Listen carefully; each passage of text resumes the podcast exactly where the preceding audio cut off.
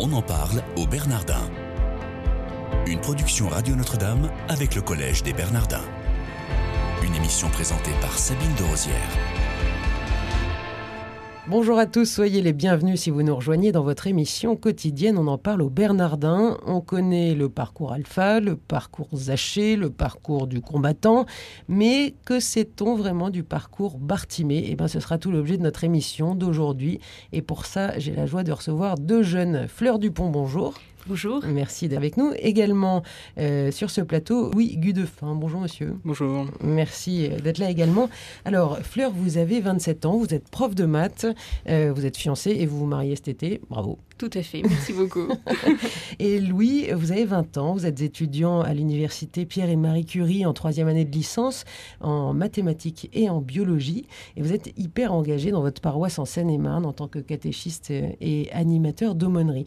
Donc, parlons de ce parcours timé. C'est un parcours, une formation qui consiste en quoi? Elle est à destination de qui également, Fleur? Alors en fait, c'est un parcours qui se veut gratuit au sens, alors c'est payant mais gratuit au sens où on n'est pas là pour être formé, pour ensuite être forcément engagé euh, dans telle paroisse, pour euh, retransmettre tout ce qu'on a reçu. C'est d'abord pour approfondir notre relation personnelle au Christ et pour être responsable de notre foi au sens de pouvoir la transmettre ensuite. Et donc c'est ouvert à tout le monde, Louis? Oui, voilà, c'est exactement. Il faut surtout pas le penser comme un parcours euh, qui serait une préparation euh, du séminaire ou d'une rentrée dans les ordres ou de quelque chose comme ça. Oui, parce que pour Fleur, le séminaire, ça va être compliqué. Voilà, ça va être dur ou rentrer en tant que monial. Le but est surtout voilà, de connaître sa foi, d'être capable d'en rendre compte. C'est pas une formation euh, en vue de préparer quoi que ce soit. Alors, c'est un programme qui va s'établir sur combien de temps, Fleur? Alors, sur deux ans. Euh, dont aussi un voyage en Terre Sainte, un voyage d'études en Terre Sainte de euh, 10 jours. À la fin du parcours Alors ça peut être à la fin ou au milieu, ça dépend. Nous on l'a fait au milieu. Vous êtes donc parti il y a quelques mois Exactement, cet été. Et vous étiez combien à partir en Terre Sainte? On était une soixantaine de laïcs, consacrés, prêtres, un évêque, monseigneur Jérôme Beau. Et voilà, c'est donc euh, d'abord une démarche d'église. On part en église avec euh, un évêque euh, qui est la tête et puis chacun à sa place euh, et on part ensemble cheminer sur les pas du Christ dans son pays. Aujourd'hui, vous êtes euh, combien à suivre ce parcours Bartimée, Fleur? Alors, nous, dans notre groupe, nous sommes sept, ce qui est peu, mais il y a plusieurs années, comme c'est sur deux ans, et donc le groupe d'en dessous, ils sont 14, je crois. Voilà, donc ça doit faire un total de 90, 100 personnes, je pense, sur toute la formation. Euh, à tous les âges. euh. C'est en, en fonction des tranches d'âge. Donc là, vous, vous êtes entre 20 et 27 Alors, euh, en fait, enfin, c'est entre 20 et plus 30 que peut-être. entre la tranche d'âge, c'est aussi parce que euh, dans le groupe, personne n'est marié, a priori, encore. Donc, on a tous, nous, on est dans, dans la phase Bartimée parce qu'on est encore dans cette phase de discernement de la vocation. Voilà. Et euh, il y a les, les plus âgés qui, eux, on- sont déjà dans un, Un choix de vie. un choix de vie, ils sont déjà mariés. Et d'un mariés. autre parcours. Donc, non, ils ont a priori le même. le parcours sauf qu'il est alors, on l'appelle pas Bartimée, c'est la formation des responsables, mais de toute façon, c'est une formation qui est adaptée aux personnes qui sont dedans.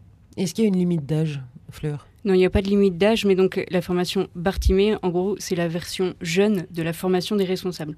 Donc nous, il y a a priori une limite d'âge euh, qui est de 30 ans. Depuis combien de temps ça existe, Louis? Alors, logiquement, nous, on est la FR 33, donc ça fait 33 ans. Euh, J'ai cru comprendre qu'il y avait à chaque cours un observateur qui est ni formateur ni formé, mais qui participe silencieusement à chaque cours. Est-ce que vous sauriez expliquer pour quelle raison, euh, Fleur Dupont? Alors, c'est assez compliqué. Euh, Moi-même, j'ai pas encore bien cerné, je pense, le rôle de l'observateur. Déjà, c'est une tierce personne qui se veut être un relais, du coup, entre les étudiants et les professeurs. Euh, donc, on la rencontre deux fois par an pour faire un petit peu le point sur euh, comment ça se passe, ce qui va, ce qui va pas, euh, voilà. Euh, elle s'occupe aussi pas mal de ce qui est un petit peu logistique. Louis, vous avez quelque chose à rajouter? Je crois que la volonté, c'est d'arriver à avoir la troisième personne de la Trinité. Donc, euh, le Père, c'est les formateurs, les- le Fils, c'est les formés, et euh, l'Esprit est, est là, euh, silencieusement, il écoute et il crée dialogue. C'est une belle métaphore. Euh, on en parle au Bernardin aujourd'hui avec Fleur Dupont et Louis Gudefin, qui sont deux jeunes qui suivent le parcours Bartimée au Bernardin. Il faut être envoyé en formation par son évêque ou son curé, ou pas, Louis? A priori, oui, c'est toujours dans la démarche ecclésiale, c'est qu'on est envoyé par quelqu'un, on n'est pas celui qui Donc on demande. s'inscrit pas, s'il y a des jeunes qui nous écoutent, ils, ils peuvent pas se dire, euh, bon, bah moi je, je vais m'inscrire l'année prochaine. Alors si, euh. en fait si, Euh, comme dit monseigneur Beau, il est toujours prêt à se porter garant et à envoyer les, les étudiants en, mission pour se former. Mais a priori, c'est d'abord une démarche où c'est l'Église qui nous demande de nous former et d'approfondir notre foi. Qu'est-ce que vous, ça vous apporte dans votre vie au quotidien, vous en tant qu'enseignante en mathématiques, Fleur Dupont, et puis au cœur de votre vie? C'est un peu dur d'être concret parce qu'en fait, cette formation, elle nous transforme de l'intérieur au long des, deux années. et je pense que du coup, moi, ça, ça a changé ma vie de prière, euh, notamment ma relation euh, aux Écritures. Euh, et du coup, bah, quand ça change votre vie de prière, forcément, ça change votre être et votre façon d'être avec les gens. je pense que moi, dans ma vie, dans ma vie d'enseignante, je suis dans l'enseignement catholique, ça m'a permis d'avoir un peu plus de, de force et d'autorité pour témoigner du Christ, en fait au sens où euh, j'avais un certain bagage derrière moi, euh, euh, tant au niveau de la tradition que de l'écriture, qui sont donc les deux cours que, l'on suit. Et vous, Louis, qu'est-ce que ça vous apporte au quotidien? A priori, c'est déjà une, capacité à être un peu déboussolé par ce qu'on peut apprendre. Parce qu'habituellement, la formation, enfin dans la formation, on va recevoir des paroles qui sont parfois choquantes, dans l'idée où, où, la foi peut parfois être un peu condensée dans certaines formules qui, du coup, nous font nous, bouleverse un peu. Est-ce que vous auriez un exemple pour qu'on se figure bien? Euh, Moi, j'ai le souvenir de Monseigneur Beau qui, euh, en Terre Sainte, euh, nous a dit qu'il fallait qu'on puisse dire Je suis le Christ. Donc, a priori, c'est pas d'une évidence folle. Et voilà, c'est. alors, je ne l'ai pas encore compris, je pense que je le comprendrai dans des années.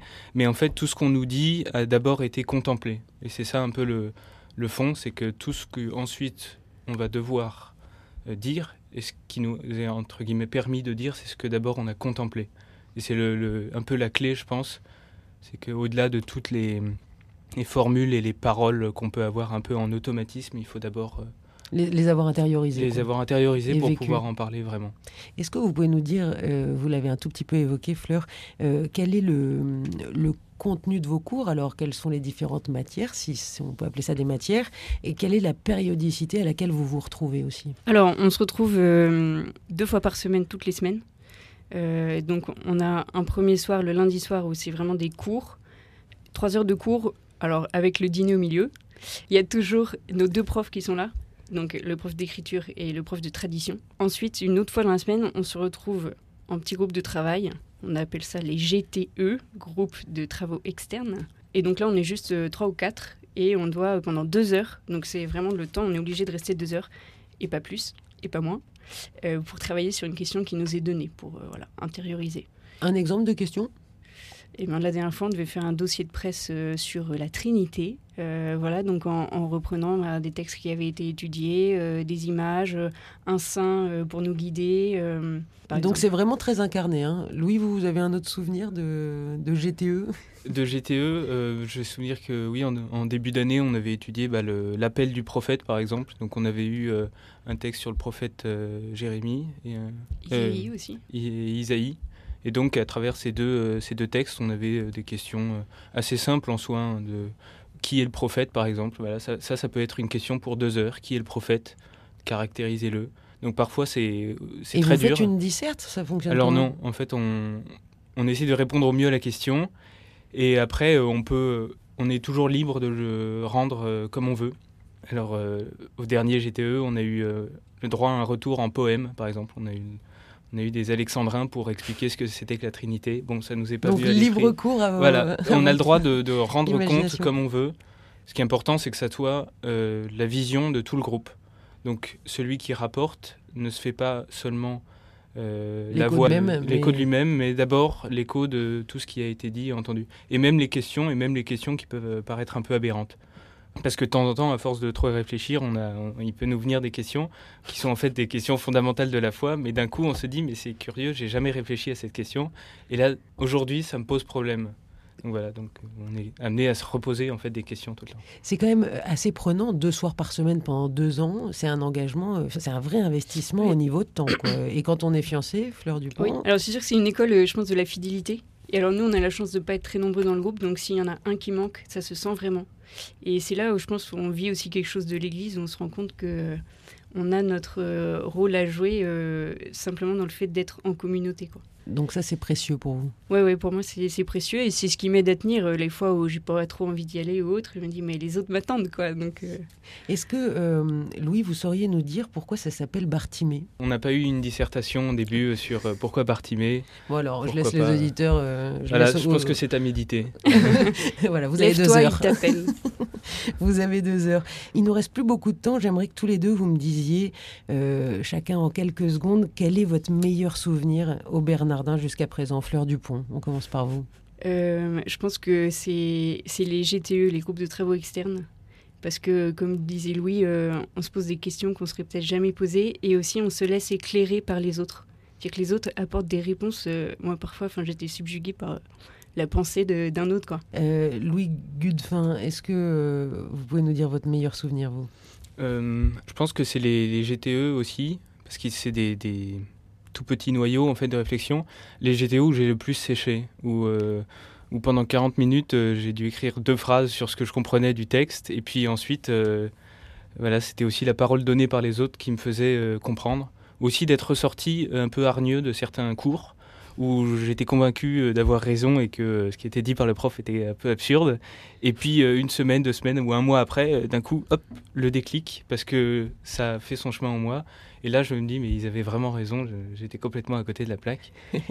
Merci à tous les deux d'être venus nous parler de ce parcours Bartimée, Fleur Dupont et Louis Gudefin. Merci, chers auditeurs, de votre fidélité. Je vous souhaite à tous une excellente journée.